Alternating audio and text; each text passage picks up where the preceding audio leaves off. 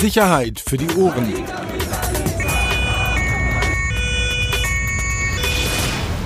Der Podcast aus Berlin. Herzlich willkommen. Sicherheit für die Ohren, für die Corona-Ohren. So. Schön, dass du da bist, Peter. Boah, es ist echt schwierig. Je, unabhängig davon, ich das Gefühl für Zeit und Raum verloren. Irgendwie auch sprechen fällt schwierig. Redet ihr nicht mehr so viel zu Hause? Nee, kannst du noch so richtig normal sprechen? Ich fahre gar nicht mehr nach Hause. Da brauche ich auch nicht mehr rein. Clever. Ganz einfach. Ich weiß gar nicht, ob man da jemals wieder rauskommt. Das ist alles so langsam geworden. So, aber heute, Du hast frei. Erstmal ho vorzügliche Hochachtung, dass du reingekommen ich weiß bist. gar nicht, ob du das jetzt sagen durftest. Was denn? Ne, wenn ich jetzt auf der Rückfahrt einen Unfall baue, was ist dann? Na, danke. Ja, Super. dann hat sich das, dann ist es kein, ja, okay. Pickepacke sind wir. Mit Geschichten, Ja, Geschichten, weiß ich nicht, ob es Geschichten sind. Doch, du hast ja eine super Geschichte, wie ich fand äh, heute. mehrere, mehrere. Sag mir welche. Eklig. Hast du dir den letzten, ähm, den letzten Apple, Apple Comment? wenn ich rauche? Nein. Wir ich bin ja extra umgezogen, damit du rauchen kannst. Aus unserem High-Class-Podcast-Raum äh, wieder in diese Muffelhöhle. Endlich mal wieder richtig. Hattest, hattet ihr eigentlich als äh, früher Personal? Wo? Bei dir in deiner Familie so? Was soll die Frage? Ja, ich frag nur. Ob Kann der, sein, ja. ob der Ordnung, Kann sein. ja, schon klar. Ja, okay, ist in Ordnung. Ähm, ja, pickepacke voll sind wir mit, ähm, mit Themen. Ich habe so zwei, drei Sachen. Ach, was ich sagen wollte, hast du den letzten Apple-Kommentar gelesen? Apple-Kommentar. Ja, bei iTunes über, Nee. über unseren Podcast. Nee, was steht da? Äh, die, diese Aggressivität wieder. Das fällt Menschen auf. Ich Nase putzen? Ich das habe Heuschnupfen, Alter. Ja, ich habe so, finde ich habe so, ja, das ist nur, wenn's kribbelt. Das mach ich auch nicht nochmal. Ah, hier. Inward-Scooter. Ja, 2. April. Insbesondere die aktuelle Folge Anfang April 2020 zum Thema Corona-Berichte fand ich anmaßend. Einer der in Anführungsstrichen Journalisten wirkt extrem aggressiv und unfassbar unseriös, regt sich unfassbar auf und man ist beim Hören geradezu fremdbeschämt. Die beiden maßen sich Fachwissen an, wo keins ist und lesen wahllos aus irgendwelchen Papieren, Papieren vor, die ihnen von angeblichen Quellen zugespielt wurden. Also alles typisch Bild. Aufgeflogen. So, pack ein So. Dinger. Ding vorbei. Ich lese sonst nichts, aber da habe ich wirklich wegen der aktuellen Folge, wegen Produktion, habe ich geguckt, wie sie wird platziert und so weiter. Ja gut, mit anmaßen aggressiv kannst nur du gemeint sein. Immer. Das war bei den letzten Kommentaren auch schon so. Also komm, wir sind eher. Aber du bist wieder gut drauf, weil du darfst rauchen, du hast frei. Also kurzen Überblick. Ja. Also bei mir heute alles dabei. Hier äh, natürlich äh, Flair, äh, Lügenflair, Vielleicht ist bei Telegram. Abdallah, Arafat Abu Shaka, Bushido, die Remos, Querschnitt. Einfach mal querfeld ein. Wo hast du denn das alles her wieder? Da ist ja nichts Wahllos. Neues Wahllos aus. nur ein bisschen was Neues. Okay. Und bei dir? Ich würde gern ähm, ja, über meine Syrien-Geschichte reden. Die war wirklich ganz gut. Die ist heute in der, in der BAMS, ähm, also in der Bild am Sonntag. Ähm, äh, wir hatten, äh, ich hatte auch was gelesen zu, zu Familie Remo, Immobilien weg. Äh, Firas Remo plötzlich Durchsuchung wegen irgendwelcher Schädelschlägereien, hatte ich gehört. Ähm, dann hätte ich noch mal so ein wahlloses Lagebild aus dem Bundesinnenministerium mit zum Thema innere Sicherheit. Ich glaube, das ist vielleicht jetzt so Corona-mäßig gar nicht so schlecht. Und dann gibt's noch zwei Sachen. Ich hatte ähm, ein Gespräch mit jemandem aus einer Einsatzhundertschaft. Ähm, das war ganz interessant und der Umgang ähm, zum Thema Corona, wie das bei denen läuft, ähm, der sich wirklich aufgeregt hat über, über diese Divergenz zwischen dem, was in den Stäben passiert, ja, wie die Leute da arbeiten, wie da mit Infektionsschutz umgegangen wird und wie Also das den bei den genau und wie das ähm, bei den IHU sozusagen beim Proletariat auf der Straße. Haben gestern bei dieser Demo gesehen, bei dieser spontanen Demo, Rosa-Luxemburg-Platz. Die Hygienedemo, die jetzt jeden Samstag ist, die ist nicht spontan. Die ist ange ich glaube, die ist die angemeldet, weiß ich gar nicht. Ja, doch, die ist glaube ich angemeldet, aber die ist jetzt jeden Samstag und war auch schon zwei oder drei Mal. Ja, genau, aber da kam es ja noch nicht mal wirklich zu einer Versammlung. Also bei den ersten Malen doch. Ja, doch, da haben sie gar hier diesen Ken Jebsen, den ehemaligen Radiomoderator Fritz, äh, weggeschleppt. Ah, ja, stimmt. Ne, Stimmt, erinnerst du dich? genau. Das war also auch. Also Aber gestern waren es mehr, oder? gestern waren es mehr, ne? das spricht sich halt rum. Ne? habe ich das Das erste Mal wirklich bei so einer Hundertschaft oder bei so einem größeren Einsatz gesehen, wie die Beamten dann auch mal mit Mundschutz rumgelaufen sind. Hatte ich vorher noch nicht so gesehen. Sehe ich auch sonst nicht, ganz ehrlich, wenn Hundertschaften hier Charlottenburg zum ja. Beispiel unterwegs sind. Das stimmt. Also kommt, glaube ich, immer auf die Einsätze an. Ich war ja am Freitagabend mit unserem Dirk, unserem Nachtfloh, ähm, wieder unterwegs hier in Berlin. Haben wir wieder so eine Nachtschicht mitgemacht. Und tatsächlich hängen diese äh, Masken bei dem einen oder anderen auch schon an der Uniform. Die zippeln die einfach dann hoch, weißt du. Also wenn ein Einsatz kommt, dann geht's einfach, ähm, dann geht's einfach hoch. Ja, das war auch ganz gut. Da gab's ja diesen Angriff auf die, ähm, auf die Wache am Alexanderplatz. Mich nicht. Nee, So, erzähl warum nicht? Vielleicht ist ja irgendein Typ, der die, irgendwas auf die Wache schmeißt. Ja, okay, so. Naja, war schon Ja, und ungewöhnlich. Das ist festgenommen das worden. erste Mal, ja. Ja, erste Mal. Wow. So, erzähl mal von der Syrien-Geschichte. Die fand ich echt super. Eigentlich wollten wir ja nicht mehr über Geschichten reden, die irgendwie auch einfach in der Zeitung sind, aber die ist echt außergewöhnlich. Und als du mir die letzte Woche erzählt hast, auch die Genese der Geschichte. Ja, die ist völlig verrückt. völlig irre. Völlig verrückt. Völlig irre. Erzähl mal. Ähm, also es geht, ähm, letztendlich geht es um Syrien. Da gibt es einen Typen, der heißt Ansar Ruslan. Ähm, der war ehemaliger Oberst bei der Geheimpolizei in Syrien unter Assad. Steile Karriere, linientreu, äh, ich glaube Ausbildung, Polizeiakademie, zweitbester abgeschlossen, also ganz straighter Mann, ähm, was sozusagen seine Verbindung mit dem Regime angeht. Und der hatte dann irgendwann eine so eine bestimmte Geheimabteilung übernommen. Ähm, 251 nannte sich die.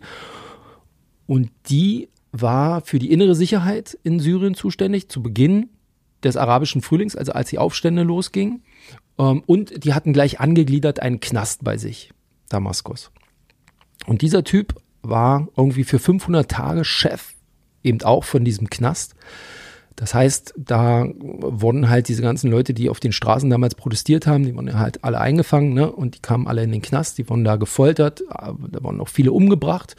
Und der war sozusagen Chef dieses Knastes, ist dann, und das ist sehr skurril, ist dann übergelaufen zur Opposition, wurde also ganz offiziell auch Sprecher von, von, von der Opposition im Ausland, ähm, wurde auch zu Friedensgesprächen, Genf und so weiter mit, mit hingeflogen. Ähm, ja, und ist, hat dann ähm, Asyl beantragt in Deutschland. Wo Also, hat er gelebt dann vorher?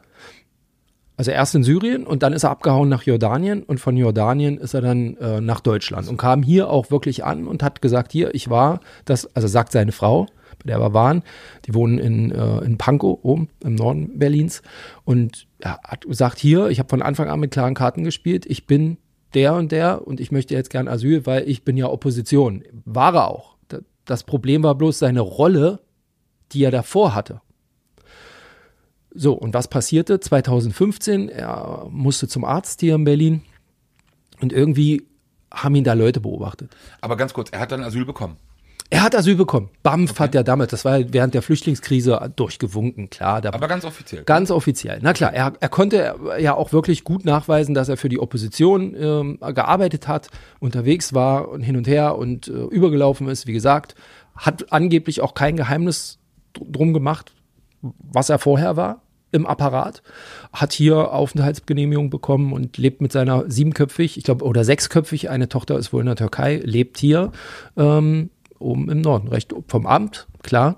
Ähm, aber ja, lebte er. So, und irgendwann 2015 im Februar ging er zum Arzt und da kamen ihm so Leute vor, die ihn beobachtet haben, die kamen ihm komisch vor. Und da hat er gesagt, das sind bestimmt hier, ich will nicht sagen, Ex- ah ja, Ex-Kollegen kann man ja was sagen, aber das ist der syrische Geheimdienst, die wollen mich bestimmt umlegen.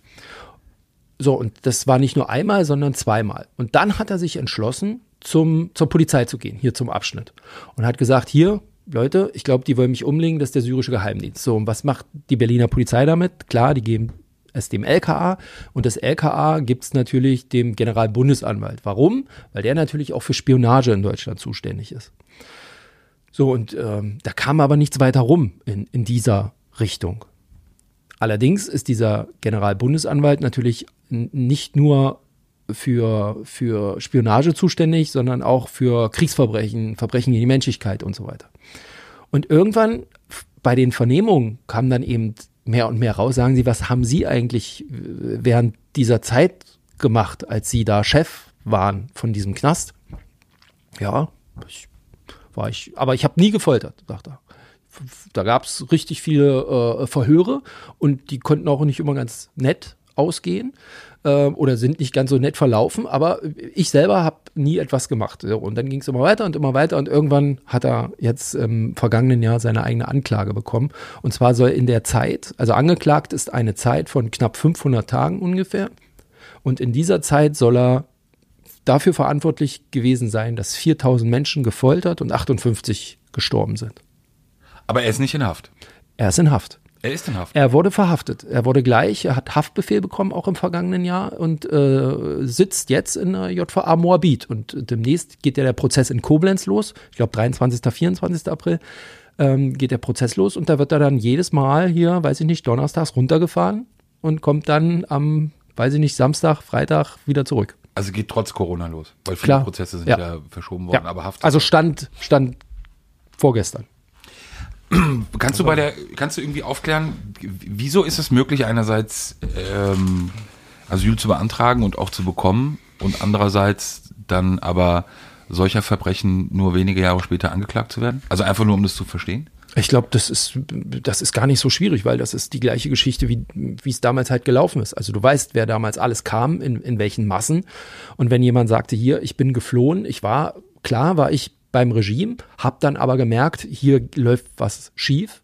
Ähm, bin, hab mich abgesetzt mit meiner Familie nach Jordanien. Woher dieser Bruch kam, ich kann es dir Stand jetzt nicht sagen, geht auch aus der Anklage, die wir einsehen konnten, nicht hervor.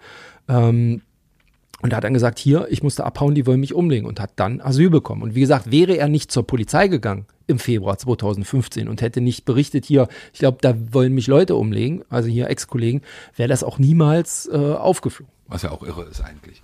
Komplett. Ähm, du hast gesagt, dass er vorher zu Friedensgesprächen Genau. geladen oder auch eingeflogen wurde. Wie, wie ist das jetzt irgendwie auch zu erklären oder wie, wie kann man das Ja, wie verstehen? gesagt, er, er hat sich ja dann, es war ein totaler Seitenwechsel. Er ist ja nicht nur einfach, er hat sich ja nicht nur von dem Regime verabschiedet, sondern er hat ja komplett die Seiten gewechselt. Er hat sich dann auf die Seiten der syrischen Opposition geschlagen. Das habe ich verstanden, aber wieso ist es möglich, dass er zum Beispiel auch nach Genf oder auch Ja, weil er offiziell ja dann Sprecher war.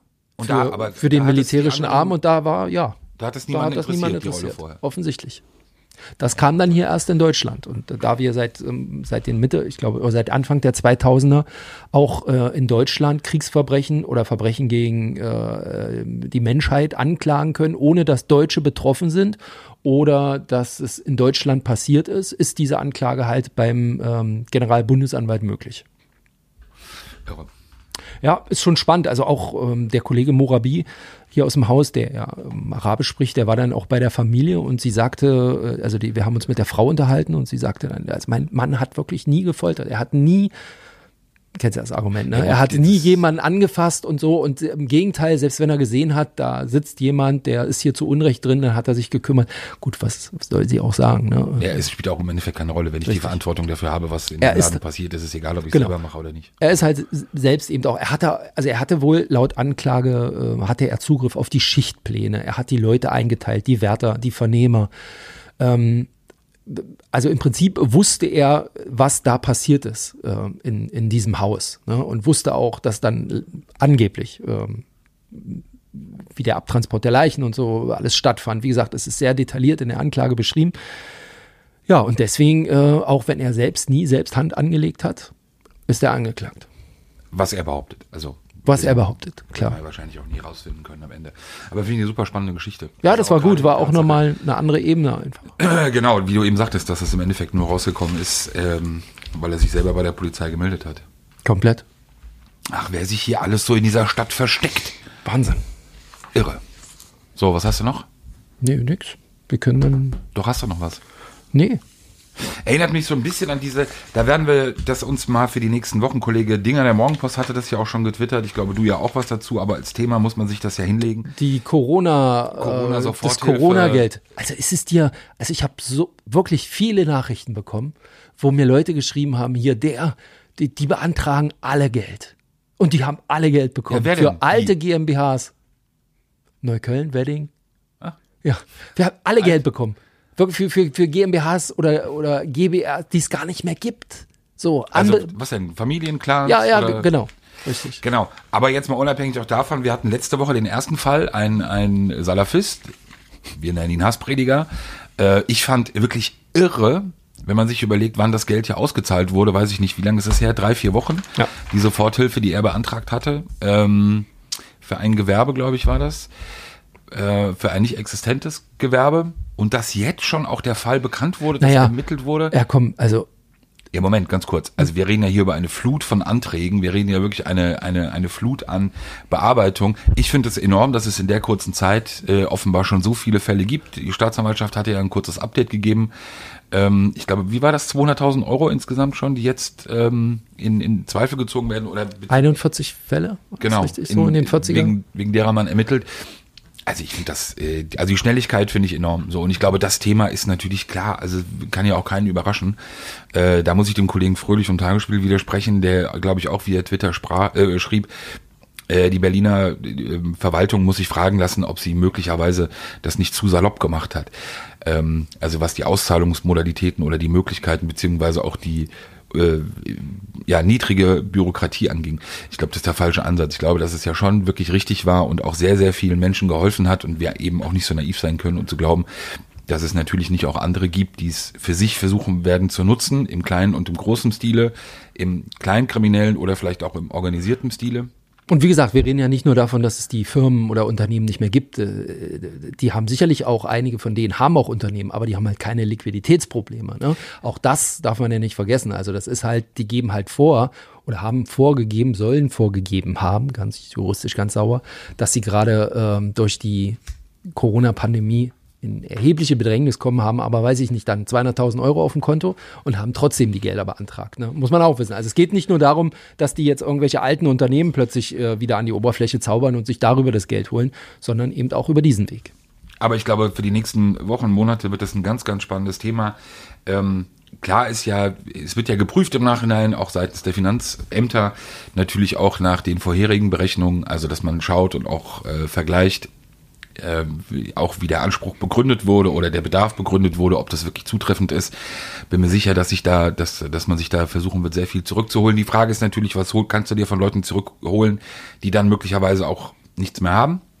oder vorgeben, nichts mehr zu haben. Das ist ja wirklich dieses, äh, diese, diese Möglichkeit, vielleicht jetzt zu sehen, okay, alles mitnehmen, was geht, irgendwo hinschaffen, gibt es ja diverse, diverse Praktiken, äh, Praktiken, das Geld vor allem auch ins Ausland zu bringen. Und ähm, später, wenn der Staat es sich zurückholen will, leere Tasche, ja gut, was willst du machen? Aber da sind wir ja, glaube ich, schon, da können wir ja springen auch zum Thema. Ich fand es wirklich eine, es ist eine Nachricht von, äh, von wirklich nicht nur von Brisanz, sondern von einer Durchschlagskraft, die, die der deutsche Staat jedenfalls im Bereich der klaren Kriminalität wirklich selten nicht nur gezeigt hat, sondern offenbar auch erfolgreich gegangen ist. Und zwar, ähm, ich glaube, am Freitag ist die Nachricht verkündet worden seitens des ähm, Gerichtes, des Landgerichtes in Berlin. Da geht es um zwei Immobilien, die laut Entscheidung des Landgerichtes, ähm, da geht es um eine Enteignung, also das ist, glaube ich, schon über zwei Jahre her, das Ganze. Äh, Ging es damals ja mal um 77 Immobilien, die äh, von Clans, vor allem von einer Familie, ähm, eingezogen wurden, jahrelange Rechtsstreitigkeiten und jetzt äh, entschied das Landgericht, zwei Immobilien sind zu enteignen. Darunter eine Villa, äh, viele Berliner werden sie kennen aus Berichterstattung in Buko, äh, Sitz von Isa Ramo, äh, einer ja der Oberhäupte des des Ramo-Clans. Ihm selber gehört das Haus nicht, sondern ähm, einem seiner Söhne, auch gekauft von einem seiner Söhne, der damals zu Kaufpreiszeiten oder zum Kaufzeitpunkt, glaube ich, ein, wenn überhaupt, einen sehr schlecht bezahlten offiziellen Job nur hatte. Ähm, und das ist natürlich etwas, wenn wir mal so zurückdenken, wir haben das ja schon oft auch beschrieben, wie diese also viele dieser Clans der Kriminellen, wir reden immer nur von den Kriminellen, ähm, funktioniert haben, wie, wie sie, wie sie auch ähm, funktioniert haben, was, was ihr Sozialstatus anging, wie sie natürlich auch immer ganz bewusst den Sozialstaat so genutzt haben, wie es ihnen auch eben gerade gepasst hat. Damals Mahmoud al-Zain, die, eigentlich die größte Nummer damals in den 90ern, der das gezeigt hat mit seinen Kindern. 2000er auch noch. 2000er auch noch genau mit seinen wirklich vielen Kindern, ich weiß nicht genau, wie viele er hatte, in, in der Wohnung äh, gelebt hatte, vom Staat bezahlt über viele Jahre alles äh, parallel, aber wirklich einen sehr florierenden Drogenhandel aufgebaut hatte. Isa Ramos hätte letztens einen Strafbefehl bezahlen sollen, da er sich offiziell als äh, mittellos beziehungsweise einnahmslos bezeichnete. Ich glaube, war das, war das ein Tagessatz von 5 Euro, der berechnet wurde, weil er ja nicht mehr hat. Aber in dieser wirklich, und es ist eine Villa, anders kann man das nicht bezeichnen, lebt. Es ist absurd. So, und jetzt hast du offenbar aber Wege gefunden, äh, es wurde ja nicht nur äh, seitens der Gesetze, Thema Geldwäsche und, und äh, Beweisumkehrlast ja schon etwas verändert in den letzten Jahren, so dass es halt schon schwieriger wurde, auch immer wieder ähm, für die Leute aus dem Bereich. Aber jetzt hast du eben mal eine der Entscheidungen, dass wirklich ein Prestigeobjekt, also wirklich ein Statussymbol einer der bekannten Familien, laut jetziger Entscheidung, es ist Beschwerde eingelegt worden, aber laut jetziger Entscheidung enteignet wird. So, also in einer Tiefe, äh, in die der Staat vorgedrungen ist, wie es so in der Art vorher nicht gab. Äh, die Familie wird nicht auf der Straße leben, das, darum geht's nicht, aber es geht da auch wirklich vor allem um die Symbolik. Also das, was dann sozusagen ähm, auch gezeigt wird, beziehungsweise auch das, was dann hängen bleibt bei solchen Familien, die sich ja schon und viele Personen ja eher dann auch unantastbar oder un, ja, unantastbar fühlen. Deshalb, äh, es war schon sehr, sehr überraschend und ich glaube, dass ganz am Anfang, als diese, diese Enteignung war, beziehungsweise die, die, äh, das Einkassieren dieser Immobilien der 77, gab es sehr, sehr viele auch in den Behörden, das weiß ich, die, die an dem Vorgehen Zweifel hatten, weil sie eben Angst hatten, dass das mal wieder nach hinten losgeht, dass man was macht und durchgreift und dann am Ende aber doch vielleicht mit leeren Karten dasteht. dasteht. Und jetzt so, das ist schon, schon enorm. Firas, du hast es angekündigt, einer seiner Söhne. Ja, hatte ich gehört, ähm, der hatte wohl auch Ärger, ne? Geht es um irgendwie eine Auseinandersetzung im Mitte Februar in, in Reinickendorf, da äh, also clan intern, die, die Staatsanwaltschaft hatte das ähm, offensichtlich nicht als Pressemitteilung rausgegeben, nach meinen Informationen, weil sie gesagt haben, ähm, wir hatten einen Anfangsverdacht und wir, wir, wir sind deswegen auch genau in dieses Haus reingegangen, also über das wir uns gerade un unterhalten haben. Ähm, der Feras war auch da, aber den haben wir nicht mitgenommen. Die ganze Razzia äh, sollte eigentlich nur dazu dienen, irgendwie Beweismittel aufzufinden. Wir haben irgendwie ein Telefon eingesteckt und das war's. Aber der, der Hintergrund ist so skurril, wie ich fand.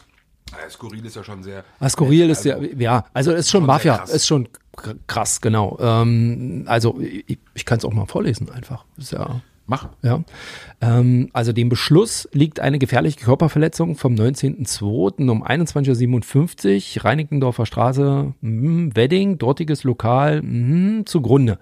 Der 33-jährige Geschädigte wurde im gut besetzten Lokal von drei maskierten Personen unvermittelt angegriffen, mit Reizstoff besprüht, massiv geschlagen, getreten und gewaltsam aus dem Lokal verbracht. Dabei wurde er mit einer Schusswaffe bedroht und geschlagen, von der ein mit scharfen Patronen gefülltes Magazin am Ort zurückblieb. Auf der Straße sollte er trotz massiver Gegenwehr in den Kofferraum eines bereitstehenden Fluchtfahrzeugs verbracht werden. Durch herannahende Einsatzkräfte fühlten sich die Täter jedoch gestört und ließen von ihm unter Drohung ab. Der Geschädigte erlitt unter anderem massive Geschichts, äh, Gesichtsschädelfrakturen. Ja, und irgendwie haben sie ermittelt und dann gab es diesen Tatverdacht gegen einen Intensivtäter namens Firas und so weiter, ähm, der genau in dieser Villa Genau, V-Mann-Hinweise offenbar auch ähm, in diesem Fall, die dann zu ihm geführt haben. Er hatte bei Instagram eine, eine kurze Story gepostet. Ich glaube, das war am Ende des Einsatzes. SEK war auch mit dabei. Ähm, dem Video wird er dann noch, oder beleidigt er dann noch kurz die Polizisten? Ja, das steht auch, äh, steht auch genauso. Aber mal, also äh, die Unterlage, aus der ich vorgelesen habe, ist eine polizeiinterne Unterlage. Das muss man vielleicht nochmal dazu äh, sagen. Ist keine Pressemitteilung, wie gesagt. Es gab auch keine in dem Fall. Und es ist auch ähm, ganz interessant, äh, wie, der, wie das Ende dann äh, ausgeht. Also das beschreibt ja auch das, was du gerade gesagt hast. Aufgrund des entschlossenen Auftretens der eingesetzten Kräfte verlief die Durchsuchung störungsfrei. Erst bei Abzug der Kräfte kam es zu verbalen Unmutsäußerungen der, der Familie. Das passt. Ja, das, das passt eins zu eins. Wunderbares Behörden. Ja, ja. Ja, aber auch krasser Fall. Also naja, aber wie gesagt, Anfangsverdacht. Er ist, geht hier erstmal, das muss man auch dazu sagen, absolut. er geht ja erstmal hier absolut als unschuldig. Ähm, offensichtlich hat es als LKA 63 war bei der äh, Durchsuchung mit dabei und äh, die K aus der Direktion 5 und die 14. EHU oder Teile der äh, 14. EHU und am Ende hat man, wie gesagt, Hintergrund dürften finanzielle Streitigkeiten im Clanmilieu sein. Der Geschädigte selbst ist bislang nur wenig kooperativ und für die Polizei aktuell nicht erreichbar. Tja, so muss es sein. So ist es. Zehn Personen im Haus, darunter der Beschuldigte, ein Mobiltelefon als Beweismittel beschlagnahmt. Also viel war es jetzt nicht. Aber immer wieder dieses Haus. Ja, und natürlich auch Dinge, ähm, die so insgesamt so ein bisschen in der Corona-Zeit untergehen. So wie auch andere, wenn wir jetzt schon so da in dem, in dem Clan-Bereich sind, lass uns da mal kurz weitermachen. Nächste Woche, beziehungsweise lass mich genau sein, am Dienstag, also übermorgen, hätte ja eigentlich ein, ja, schon mit Spannung erwarteter Prozess beginnen sollen. Ähm, angeklagt ist Arafat Abu Shaka und äh, drei seiner Brüder. Geht um die Auseinandersetzung, also hauptsächlich um die Auseinandersetzung, ähm, Trennung von Bushido, beziehungsweise ja, die Trennung voneinander. Ein Vorfall, der sich in den äh, Büroräumlichkeiten ähm, der Puderstraße äh, zugetragen haben sollen. Versuchte räubische Erpressung, gefährliche Körperverletzung. Wir hatten darüber berichtet, wir hatten über die Anklage berichtet, viele andere auch. Der Prozess hätte übermorgen beginnen sollen. Wie gesagt, sehr nicht nur mit Spannung erwartet, wegen aufgrund der Protagonisten, sondern aufgrund auch wirklich der, der Zeugenliste. Wir hatten es auch mal gesagt, wirklich äh, das Who is Who der, der, der deutschen Rap-Szene, die geladen sind. Ähm, war zu erwarten, da es auch keine Haftsache ist, äh, dass der Prozess eben auch Corona-bedingt verschoben wird. Das ist jetzt passiert, auch schon vor einiger Zeit, beziehungsweise vor einigen Tagen. Und äh, man hat sich darauf geeinigt, dass man erstmal Stand jetzt den Prozess am 17. August beginnen wird. Gab offenbar ein Treffen äh, aller Beteiligten, also Gericht, Staatsanwaltschaft ähm, und die Verteidiger der einzelnen Personen und da hat man sich auf das Datum geeinigt, was offenbar auch ähm, Teil dieser Gespräche war, was auch ganz interessant ist, dass der Prozess möglicherweise doch nicht so lange dauern wird, wie man vielleicht hätte annehmen können, auch gerade aufgrund der Zeugenliste. Aber offenbar hat der Was heißt denn das? Der Richter hat, naja, ich glaube, die Zeugenliste, ich habe nicht mehr genau die Zahl im Kopf. Wie gesagt, Corona-bedingt ist das Hirn ziemlich matsch. Aber, ich sag mal, Beteiligte haben schon wirklich von einigen Monaten, sagen wir mal mindestens einem halben Jahr, vielleicht sogar auch mehr, äh, gerechnet oder Prozesslänge erwartet. Stand jetzt sind drei Monate terminiert. So bis Mitte November. Absehbar. Absehbar, genau. Das heißt drei Monate und offenbar auch kein, man sieht offenbar auch keine Veranlassung. Klar, keiner weiß, was passiert, Anträge hin und her, ähm, aber keine große Veranlassung, dass es auch länger dauern könnte oder sollte. Und dass das möglicherweise in drei Monaten abgefrühstückt ist. So, deshalb, wie gesagt, da haben wir ähm, eine kleine Vertagung, der Prozess, aber wie gesagt, unter Corona war das ja auch klar. Dann lass uns doch mal kurz nochmal auf Abdallah und Arafat eingehen. Ich finde, das äh, ist auch schon ein paar Tage her. Wir haben ja auch ein paar Tage nicht aufgenommen. Ich glaube, vor zehn Tagen war das. Abdallah Abu Shaka, viele werden ihn hier aus dem Podcast kennen oder auch, auch sonst aus, aus Berichterstattung, eben auch einer, der dem äh, Abu Shaka-Clan, wie man einen Namen entnehmen kann, angehört. Lange Jahre auch in Haft saß, Zuhälterei, viele andere Dinge. Ähm, der ist eines Abends live gegangen bei Instagram. Ziemlich lange, ich glaube fast knapp eine Stunde saß im Auto mit seinen Brüdern, was schon auch irgendwie auffällig war. So, und dann fing er an zu erzählen und kam auch schnell zur Sache, dass er sich offenbar über zwei Menschen echauffierte und aufgeregt hat. Er hat nie in dem ganzen Stream eine Stunde nie den Namen genannt. Es war aber auffällig, äh, man hat diesen beiden Personen, glaube ich, wirklich alles abgesprochen, was man einem Menschen absprechen kann. Und auch schwer beleidigt und, und auch angegangen. Und das Interessante war, wenn man sich den Stream angeschaut hat, ähm, ganz viele Leute haben am Anfang sofort gefragt, wen er meint. Und auch ganz schnell war dann, nachdem Leute fragten, wen er meint, haben dann die Leute direkt gefragt, meinst du Arafat? Meinst du Arafat? Also, man muss das so sagen, wir als Journalisten dürfen eigentlich nicht sagen, dass die beiden miteinander verwandt sind, weil uns das mal untersagt wurde. Sie bezeichnen sich selber aber als Cousins. Also äh, es gibt ja sozusagen diesen Charlottenburger Teil, Westberliner Teil äh, von, von Abdallah und seinen Brüdern Rabia und, und äh, Hamudi, Abu Shaka und dann auf der anderen Seite Arafat und Nasser und andere Rommel und andere Brüder noch äh, aus Neukölln. Und die beiden sind teilweise natürlich auch in der Öffentlichkeit aufgetreten. Wir haben vor kurzem, hat ein Kollege darüber berichtet, eine Anklage gegen Arafat, weil er in einem Lambo durch die Gegend gefahren ist. Sein Lambo. Illegales Autorennen. Der Lambo. Genau, in dem Auto saßen Arafat und auch Abdallah. Gibt auch andere gemeinsame Fotos. So, und jedenfalls wird er dann die ganze Zeit gefragt, wen meinst du denn? Meinst du Arafat? Meinst du Arafat? Um eins vorwegzunehmen, er hat in dem ganzen Stream nie aufgeklärt, wen er meint. Er hat auch auf die Fragen nicht geantwortet, was schon suspekt ist, weil man natürlich, wenn so viele Menschen danach fragen, willst du ja nicht, dass irgendein Eindruck bleibt. Also wenn Leute schon den Eindruck haben, es könnte der eigene Cousin gemeint sein in der Öffentlichkeit, könntest du ja mit einem Satz oder hättest du ja mit einem, nein, natürlich meine ich Arafat nicht. Hättest du das Thema ja erledigen können, hat er nicht gemacht.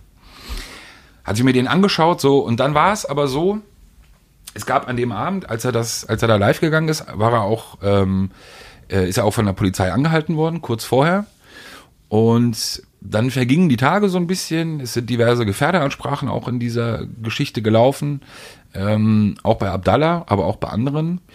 Und jetzt gibt es Spekulationen, beziehungsweise es gibt Erkenntnisse, dass es möglicherweise wirklich eine Auseinandersetzung in dieser Familie gibt. Und zwar geht es da vor allem um einen Geschäftspartner, äh, der eigentlich mit Abdallah Geschäfte gemacht hat in den letzten Jahren. Da geht es viel um Autos und äh, sitzt in Brandenburg ähm, und sehr lukrative Geschäfte gemacht hat. Und dieser Geschäftspartner wiederum soll einen anderen Geschäftspartner ähm, an Arafat vermittelt haben. Und das etwas, äh, was natürlich, also sozusagen dem einen wurde eine Geschäftsgrundlage ein Stück weit weggenommen, möglicherweise aus der eigenen Familie. Und etwa, und wir müssen da, wir reden da über eine Geschäftsgrundlage, die wirklich sehr, sehr lukrativ war. Ähm, und die hat der andere sich wohl offenbar einfach zu eigen genommen. So, und hat sich die zu eigen gemacht und hat die Person überredet, beziehungsweise offenbar überzeugt, doch lieber mit ihm zusammenzuarbeiten, als, als mit dem anderen.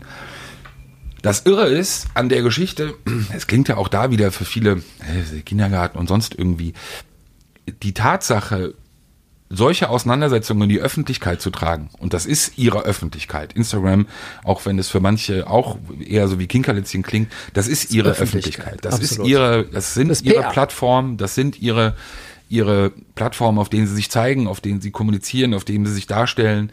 Und dort am Anfang, wie gesagt, nicht nur den Eindruck zu erwecken, sondern wenn dem eben so zutrifft, wie die Erkenntnisse auch bei den Behörden sind, dass das wirklich auch resultierend aus einem innerfamiliären Streit war und den nach draußen in die Öffentlichkeit zu tragen, dann ist da, muss man schon sagen, ist auch da äh, so ein, so ein Punkt erreicht, wo man einfach sieht, ähm, da scheint es innerhalb der Familie halt massiv zu brodeln, beziehungsweise wenn man eben dann sich um Geld äh, dermaßen streitet, beziehungsweise Auseinandersetzungen findet, dann ist das schon enorm extrem. Ja, Kenne ich nicht, also das, oder fast, glaube ich, einzigartig, wie gesagt, dass innerfamiliär diese Dinge auf so eine Ebene getragen werden. Es gab dann, Abdallah hat dann nach ein paar Tagen gemerkt, dass das Ganze schon sehr heftig wurde, wie gesagt, in diesen Szenen und viel Gerede und auch auf der Straße und viele, viele Gerüchte, hat er so ein halbherziges Statement irgendwann mal rausgehauen, ähm, man würde ihn und seinen Cousin, äh, brauche man nicht versuchen auseinanderzubringen oder sonst irgendwas.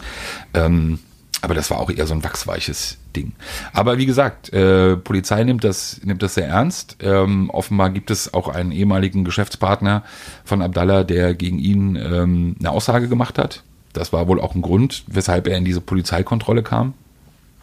Und schauen wir mal, wie das weitergeht. Aber was, was diese Familienkonstruktion angeht, ist das natürlich schon ähm, außerordentlich. Aber du hast ähm, davon gesprochen, dass er zwei Leute, über zwei Leute gesprochen hat. Genau. Also ging es einmal um den Geschäftspartner und Also möglicherweise ist mit der einen Person Arafat gemeint gewesen, die erste Person und die zweite Person, äh, die wurde von ihm als fettes Schwein und dickes Schwein und, und sonst irgendwie bezeichnet.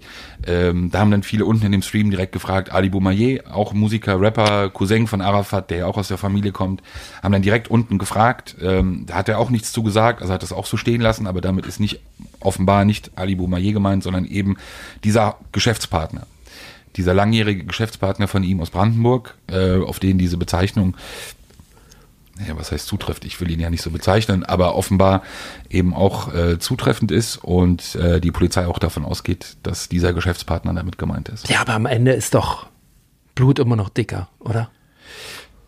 Naja, die, die Frage ist am Ende, ob Blut dicker ist äh, oder ob Vernunft am Ende dicker ist, weil natürlich auch klar, das bekommen ja alle mit.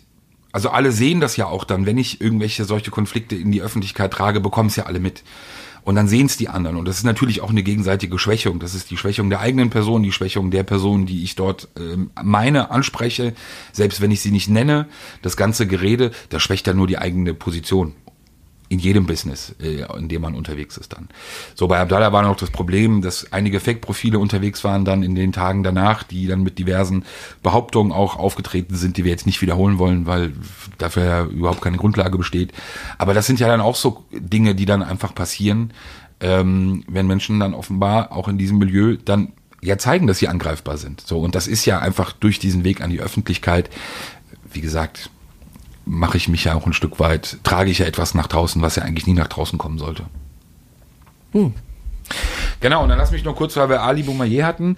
Ähm, ich muss es einmal aufgreifen. Äh, Ali Boumaier, so ein neues YouTube-Videoformat. Äh, Ali therapiert, genau. Sein erster Gast, wahrscheinlich auch letzter, war. Nee, Arafat ist, glaube ich. Nee, ich glaube, das war doch mit Frage. Ich weiß gar nicht, ob, ob das kommt. Kommt das? Ich glaube. Also erster Gast war Flair, konnte natürlich nochmal seine Geschichte. Also ich fand es überraschend, wie, wie ähm, dann doch kritisch und ernsthaft Ali Boumaier ihn auf die rassistischen Äußerungen angesprochen hat. Ist aber jetzt hier egal. Ähm, zum Ende hin ging es dann darum, und deshalb muss ich es kurz aufgreifen, dass Flair behauptet hatte, wir haben das ja in unserem letzten Podcast ja beschrieben, dass er massiv von Mitgliedern der Hells Angels bedroht wird. Ähm, wie gesagt, Hintergründe könnt ihr im letzten Podcast euch nochmal anhören. Und er sagte dann in diesem äh, Videobeitrag, ähm, beziehungsweise in diesem Gespräch, dass ich, Peter Rosberg, eben behauptet hätte, er, Flair, hätte mit der Polizei gesprochen und deshalb seien die Hells Angels sauer auf ihn. Ist natürlich eine blanke Lüge, weil A, habe ich das nicht behauptet, habe ich es nicht gesagt, das muss auch einfach nochmal klargestellt werden, weil er sich das einfach immer ein bisschen zu einfach macht. Interessanterweise war vor ein paar Tagen Timo Akbulut, auf dem wir, über den wir auch schon erwähnt hatten im letzten Podcast, Hells Angels Mitglied, äh, mittlerweile abgeschoben in die Türkei, ähm, der wegen eines Tötungsdeliktes lange in Deutschland in Haft saß, hat in einem Livestream ähm, dazu mal Stellung bezogen, warum sozusagen dieser, dieser Ärger gegenüber mhm. Flair besteht. Das Ganze hat sich, muss man ja auch sagen, zum Glück ja wieder ein bisschen beruhigt, jedenfalls in der Öffentlichkeit. Es sind ja teilweise wirklich schon heftige Videos aufgetaucht, wo dann Flair, weiß ich nicht, also wo man auf ihn geschossen hat oder auf seinen Konterfei geschossen hat, auf Fotos von ihm geschossen hat. Diverse Leute, die sich da wirklich in Rage geredet haben, aber ich musste das nochmal kurz aufreißen, weil er da einfach gelogen hat. Gibt ja auch keine Folge ohne ihn. Ja, okay. Genau.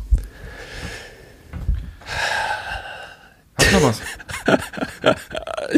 nee. Nee. Du hast doch gesagt, du hast noch so viel. Nein, gar nicht. Hier, es ist, ach, ach, ach, vom BMI hier. Ach, lass mal, das passt doch, es passt doch jetzt alles gar nicht mehr zusammen.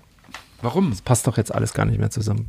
Nee, ich bin immer noch, ich hatte heute auch, musst dir vorstellen, ich habe heute nochmal so, ein, so einen Beitrag gelesen. Ähm, es gibt ähm, eine Facebook-Gruppe ähm, Polizisten in Berlin. Und ähm, da gab es so ein Postings und äh, jetzt geht es ja natürlich um die ganzen Pandemie-Patches, die, die jetzt angefertigt werden. Weißt du, also jeder bastelt, jeder Online-Shop bastelt ja jetzt an so, so Pandemie-Patches wie 2020 via zusammen und so Krise, ne? Und jeder. Und das war total skurril. Ich, ich habe, ähm, du konntest auf, du konntest dieses Patch bestellen äh, in dieser Gruppe dann irgendwie, ja, über, über 700 und es ging auch Geld an irgendwelche äh, konnte gespendet werden und so weiter. Ne? Und ich war total überrascht. Ähm, das Geld musstest du überweisen, offensichtlich mit Angabe, woher du kommst, ähm, äh, für wen es ist, wie viel und was gespendet werden soll, irgendwie bei, bei PayPal. Und diese PayPal-Liste war komplett öffentlich einsehbar. Also ich habe mir die angeguckt und du hast hier äh, POM Tobias mh, hm, von der hm, Einsatzhundertschaft Sizilienstraße, brauche drei Stück, geht über LKA 7, LKA 6 Leute mit, mit Fotos. Hier. Mit Fotos. Äh, Zen in Abteilung 3 auch. Ne? Also ich dachte, ich musste zweimal hingucken. Auch Kirchheiner Damm, hier Gefährderabschiebehaft, ne? Äh, guten Abend, sechsmal Patch mit Klett an dir, E, Geff mh, Kirchheiner Damm, mein Name, mit Foto und allem drum und dran. Und da denke ich mir, Alter, ohne Scheiß, Leute. Äh, also ist nett mit eurem Pandemiefonds und so, aber das müsst ihr euch beim nächsten Mal irgendwie aber hast du gemeldet oder irgendwas? Wem denn? Ja, dem Admin oder wer das da betreibt, nee, die Gruppe? Nee. Müssen einfach nächstes Mal selber draufkommen. Hören Sie ja jetzt. Vielleicht mache ich ja nochmal einen Tweet dazu fertig, aber ich war total überrascht. Also ich meine, mit Foto und allem mein Name ist und ich möchte gern dreimal mit Klett und so. Okay. Die dachten vielleicht, man sieht es nicht. Aber gut, so ist es halt. Ja, das war so. Und ich hatte ähm, tatsächlich am Wochenende nochmal ein Gespräch mit einem etwas äh, hochrangigeren äh, Polizeibeamten aus einer Einsatzhundertschaft, Genau, der aus seiner noch. Sicht tatsächlich auch nochmal geschildert hat, wie gerade so die Stimmung ist ähm, innerhalb der Einsatzhundertschaften. Und wir müssen ja wissen, seit Corona, die Leute, die im Stab arbeiten, also du sagst ja selbst, die so die Bürojobs haben, die haben natürlich das gemacht, was wir äh, oder einige äh, in allen anderen Häusern auch gemacht haben, nämlich die sind erstmal nach Hause gegangen ins Homeoffice und haben von dort aus gearbeitet. Und das kann man sicherlich auch machen, wenn man in so einem Büro, ne? Aber es gibt halt so ein paar Jobs, da- ist nicht viel mit Homeoffice, ne? Und dazu gehören eben die EHUs. Und der, der sagte mir dann auch, wie, also wenn seine Leute kommen, ne, da kommen halt irgendwie 80 Leute aus allen Richtungen, die kommen dann in die Unterkunft. Ja, und da ist jetzt auch nicht viel mit Hygienemaßnahmen. Also sie versuchen das in ihrem, also das, was ihnen möglich ist, so gut wie möglich zu machen. Das heißt, die Einsatzbesprechungen sind auch draußen ne, und man verteilt sich und so, aber die sitzen dann trotzdem alle irgendwie auf den, auf den Wagen mit. Ne? Und wenn dann noch eine andere EAU dazukommt, dann sind es auch mal schnell 150 Leute. Und äh, die- diese, die- diese Diskussion um wie, wie teilen wir uns auf oder so, das hat alles da mal am Anfang wohl stattgefunden, aber diese In Infektionsprophylaxe sei im Prinzip unter, unterirdisch. Wirklich. Er sagt, die gucken halt mit Neid auch, auch zum SEK, MEK, selbst die konnten sich so aufteilen, offensichtlich, ja. Also bei Mac, wer arbeitet wann, wie, nehmen wir die Schicht, dann die Schicht und aufgrund der Lage können wir eben nicht so viel machen. Aber sie sind halt alle da. Und man kann auch nicht einfach ähm, wohl sagen, warum bleiben die denn dann nicht zu Hause einfach, ne? Klar, weil dann Überstunden ab äh, wegfallen und die ganzen ähm, Feiertagszuschläge und so weiter ähm, würde dann auch wegfallen. Wenn man jetzt einfach sagt, man bleibt zu Hause und das kann sich so ein also im mittleren Dienst, das können sich halt die wenigsten leisten einfach. Das sind schon mal so 200, 300 Euro, auf die man dann verzichten müsste. Aber, aber woran liegt's? Was, was sind die Hauptvorwürfe? Äh, dass, dass die Ja, das geht schon, also das fängt wirklich bei Kleinigkeiten an, wie ähm, äh, offensichtlich sind ja dann überall, also so diese Dispenser, weißt du, mit den, mit den, mit den Schutzmitteln, mit den Desinfektionsmitteln. Also da, äh, wo kriegt man das dann her? Ne? Also wenn die dann nicht aus den Damenklos sich offensichtlich selber Seifenspender umgebaut hätten äh, und die mit äh, Desinfektionsmittel äh, befüllt hätten und irgendwo am Eingang aufgestellt hätten mit selbst gebastelten Dingern irgendwie, sei das, äh, da hat sich, hat sich halt keine Sau großartig drum gekümmert. Ne? Sagt er, wir fahren, er will überhaupt, überhaupt nicht klagen. Ja? Also es ist ihr Job, da EHU jetzt zu machen, aber äh, so von oben her, dieser Umgang seitens der Polizeiführung mit dieser Pandemie, der sagte, sie gucken halt schon äh, neidisch auf die ein oder andere äh, Behörde in Berlin, die das von vornherein ziemlich glasklar irgendwie geregelt hat, wie man das machen kann. Ne? Wo, wo sind wie viel Schutzbrillen und so. Du erinnerst dich, das war von Anfang an eine große Diskussion. Hat denn jeder überhaupt äh, genügend Schutzausstattung? Haben wir denn genügend Masken? Haben wir diese Korbbrillen? Ähm, und, und, und. Da, sagt er, stimmungsmäßig ist, ist es halt oll. Ne? Und sie haben ja nun mal den Kontakt. Du hast es am Anfang angesprochen, die Hygienedemo. Da sind sie halt draußen. Ne? Sie sind halt wirklich die, so bloß die sitzen danach wieder alle wieder auf dem Wagen. Und wir erinnern uns gleich am Anfang, es ging ja eigentlich mit, der 100, mit einer Hundertschaft los, in der Corona ausgebrochen ist, ähm, weil jemand in der Trompete feiern war. So, und das kann sich ratzfatz wiederholen einfach. Ne? Und da ist offensichtlich bei Ihnen, also aus seiner Sicht, das ist jetzt eine Einzelstimme, aber äh, nicht ganz unwesentlich, sagt er, unna nicht nachvollziehbar, warum das bis in diese, in seine, in, in diese EHU-Strukturen so nicht ru- runter umgesetzt wird, wie zum Beispiel drüben im Polizeipräsidium. Naja. Das war sehr aufschlussreich. Gutes Gespräch gewesen. Glaube ich, absolut. Wobei ich ja immer noch der, der Meinung bin, wir haben da vor ein paar Wochen mal ja drüber gesprochen, auch so im Nachgang, glaube ich, nochmal ganz spannend, sich das mal anzuschauen, wirklich wie in diesen Wochen und Monaten sich die Arbeit der Polizei grundsätzlich verändert hat oder dann im Nachgang eben hatte. Ähm, das ist ja schon wirklich sichtbar, diverse Papiere, die das ja auch zeigen und auch Zahlen, die das ja jetzt schon belegen. Wir haben ja mal drüber gesprochen, welche Deliktswelle da nach oben gehen, welche natürlich massiv zurückgehen. Ähm, aber ich glaube, das ist dann wirklich eine, eine Truppe, wenn du, also ich sehe die ja, wie gesagt, im Berliner Westen viele unterwegs, äh, die natürlich Ausschau halten. Und ich gestern war ich ganz überrascht, unten äh, Krumme Lanke ähm, mit, mit Pferden. Äh, Pferde. Aber das müsste ja dann Bundespolizei gewesen Genau, sein, ne? war auch Weiter Staffel Stahnsdorf, ne? Genau, waren am, in, an der Krummen Lanke zu Echt, zweit. ja? Äh, Lanke, lang getrudelt mit, mit ihren Gäulern auf diesem, ja nicht, doch wirklich nicht breiten Weg. Ähm, Das ist schon imposant, das ist schon hoch, ne? und haben Ausschau gehalten, war natürlich klar und viele Jugendliche und so angesprochen. Aber ansonsten, es ist ja wirklich, Es ist äh, m- guter Übergang. Ähm, kleines Papier auch aus dem Bundesinnenministerium ähm, zur Lage in der inneren Sicherheit vom 16.04. Ähm, und die sagen, vor allem Betrugsdelikte sind es eben. Ne? Also das ist jetzt äh, Betrugsdelikte. Sie sagen, insgesamt sei die Sicherheitslage in Deutschland weitgehend ruhig.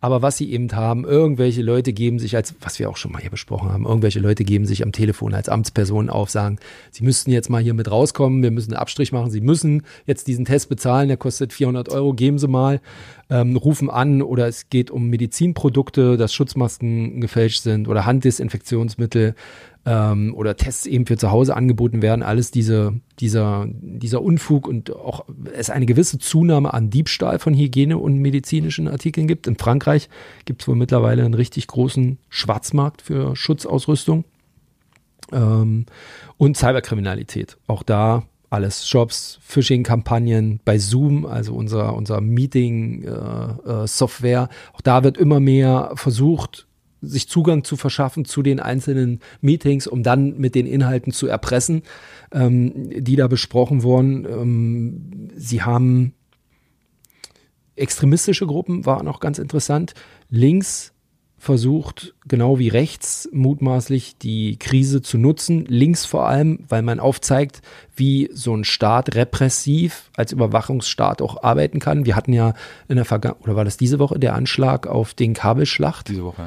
auf das Institut, was die äh, App, die Corona-App mitentwickelt. Genau, und rechts ähm, gibt vor allem die Schuld Minderheiten äh, an der Ausbreitung des Virus, aber Informat man, man nehme auch einen Anstieg der Fehlinformationen in Form koordinierter äh, Kampagnen wahr, aber im Wesentlichen gäbe es äh, keine große Beeinträchtigung, auch keine Beeinträchtigung bei der Einsatzfähigkeit der Polizeien. Ja, das war Das interessant. ist auch mal so ein Thema, also insgesamt ähm, Parallelwelt, alternative Wahrheiten, ähm, Fake News ist ja mittlerweile Wahnsinn. schon ich bin viel zu wenig. äh, Kann man gar nicht. Ich, unglaublich. Und man muss so, ich habe, weiß ich nicht, 20 Telegram-Kanäle abonniert von Ja. den einschlägigen Verschwörungstheoretikern, die sich ja dann auch wahllos alle untereinander das Kram zuschicken und kopieren. Und das ist so abstrus teilweise. Und wenn man dann überlegt, wie viel auch ehemalige Kollegen darunter sind, also Kollegen jetzt nicht hier aus dem Haus, sondern eben auch so Kollegen, die alle mal irgendwie Journalismus gelernt haben, ja. Ähm, und, und da gibt's ja ein paar Namen. Ähm, äh, das ist unfassbar, was da ausgekübelt Ja, aber wird. ich finde, was da halt zu sehen ist, du hast da so eine Entwicklung, ähm, also mich interessiert das wirklich schon, schon lange. Das heißt, ich verfolge das auch wirklich aus reinem privatem Interesse. Ich finde, es ist auffällig, dass du vor Jahren war, war das eine Parallelwelt. Es waren einzelne Personen, einzelne Gruppen, die auf ihren Kanälen, vor allem ja damals ja noch ausschließlich bei YouTube, ähm, Videos gemacht haben, die aber auch eigentlich, auch von der Reichweite her hat man das gesehen, eben auch dann nur in dieser, in Anführungsstrichen, Parallelwelt gesehen wurden.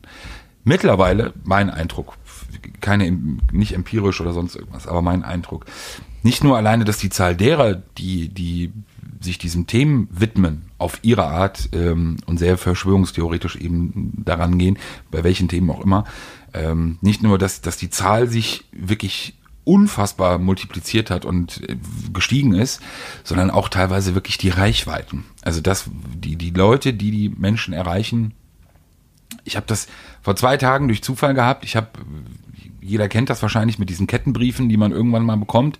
Da habe ich so einen Kettenbrief bekommen, die ersten fünf Zeilen gelesen, dachte mir, okay, alles klar, hab zugemacht.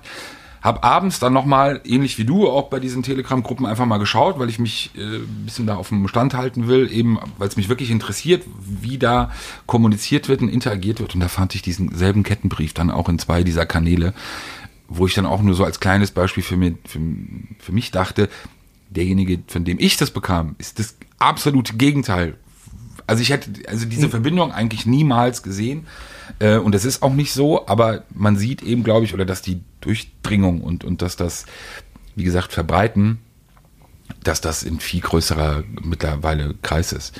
Also man merkt einfach, glaube ich, sobald das Problem besteht, dass keine Antworten da sind und Corona ist ja wie ein Geschenk für, für Schwingungstheoretiker, äh, ob es jetzt 9-11 oder viele andere Dinge auch waren, ähm, Kennedy-Attentat, also die alten Klassiker sozusagen aus, aus diesen Milieus. Corona ist ja, wie gesagt, ist ja, ist ja ein Traum keiner, also selbst offiziell, offizielle Stellen, offenbar, wissen ja nicht wirklich, woher es kam. Sie haben, es gibt keinen Impfstoff dagegen. Das heißt, du kannst dich ja austoben in dieser Szene wirklich, wie du willst. Und das merkt man natürlich auch. Und ich glaube, dass dadurch eben viele Menschen nochmal deutlich empfänglicher aktuell sind, weil sie eben auch von anderen Seiten keine Antworten bekommen, weil es keine Antworten gibt. Also keine wirklichen mhm. absoluten Antworten. Und ich glaube, zum Glück ist das Thema ja mittlerweile auch sehr von, von staatlichen Stellen auch aufgegriffen worden, dass man die Leute informiert bzw. daran erinnert, egal, auch wenn wir vielleicht nicht alle Antworten liefern können, aber hört auf, euch wirklich dann teilweise diese, diesen Scheiß reinzuziehen. Weil es ist krass. Also es ist wirklich krass. Es sind ja auch keine, das darf man nicht vergessen. Da sitzen ja nicht irgendwelche Hornochsen, die irgendwas einfach nur runter posaunen. Das sind ja Ach du, haben nochmal, also wir haben Tagesschausprecherinnen, eh, ehemalige, über bekannte ähm, Musiker, die äh, in der DSDS-Jury saßen, bis hin ja zu, Querschnitt. zu, zu Journalisten, du also, hast Wissenschaftler, du hast Akademiker. Das ist natürlich auch, auch so ein bisschen dann mit Leumund kommen. Erinnere dich an den Fall dieser Rechtsanwältin, die man da festgenommen hat. Ja. Es, es, war ja auch so, die dann ihre Rede vor diesem Polizeipräsidium oder vor dieser vor Abschnittwache äh, gehalten hat. Ich habe da nur kurz reingeguckt, die dann also selber noch gesagt hat, das war alles großer Unfug, was man dann wieder genommen hat, um zu sagen, hier guck mal, jetzt haben sie so umgedreht. Also egal, wie man wie man sich da dreht und wendet, ne, die packen es halt Genau, es wird aber nicht reichen. Auch ich glaube, dass das, das wird eben bleiben und es wird ein großes Thema in der Zukunft noch mehr werden, als es jetzt schon ist. Es wird halt nicht ausreichen, einfach zu sagen, es ist Unfug oder es ist dummes Zeug oder es ist einfach Hanebüchen, sondern man wird sich damit auseinandersetzen müssen, meiner Ansicht nach, weil eben teilweise Verbreitungswege oder, oder Reichweiten wirklich so massiv geworden sind, dass man nicht mehr über irgendeine kleine Diaspora sprechen kann oder eine kleine sozusagen Glaubensgemeinschaft, äh, die zu vernachlässigen ist oder die, ähm, die, die auch nicht weiter wachsen wachsen wird, sondern da sehe ich echt eine große Gefahr für die Zukunft, gerade aufgrund der, dieser aktuellen Situation, dass das als Thema wirklich massiv ansteigen wird. So, ich weiß nicht, wie es dir geht, aber ich, ich muss, muss arbeiten. Ja, geht mir ähnlich. Rossi, vielen Dank für dieses nette Sonntagsgespräch. Ähm, wir hören uns wieder nächste Woche oder nee? Zum 1. Mai? Was ist eigentlich mit 1. Mai? Gehst, ist doch gar nichts, oder? Abgesagt oder was? Ne, ich glaube, irgendwas wird es ja geben. Ja? De dezentrale Aktion. Irgendwie, irgendwas wird es geben. Wir haben es im Blick. Schauen. Wir gucken uns das an. Vielleicht schaffen wir vorher noch einen Podcast. Vielen Dank fürs Zuhören. Euch äh, eine ruhige Woche. Viel Spaß wieder beim, beim Shut Up. Ist es dann eigentlich der, der nach Shutdown? Hoffen wir mal, dass es langsam wieder ja, los geht. Rückkehr in die Normalität. Danke fürs Zuhören. Ciao. Ciao, ciao. Sicherheit für die Ohren. Der Podcast aus Berlin.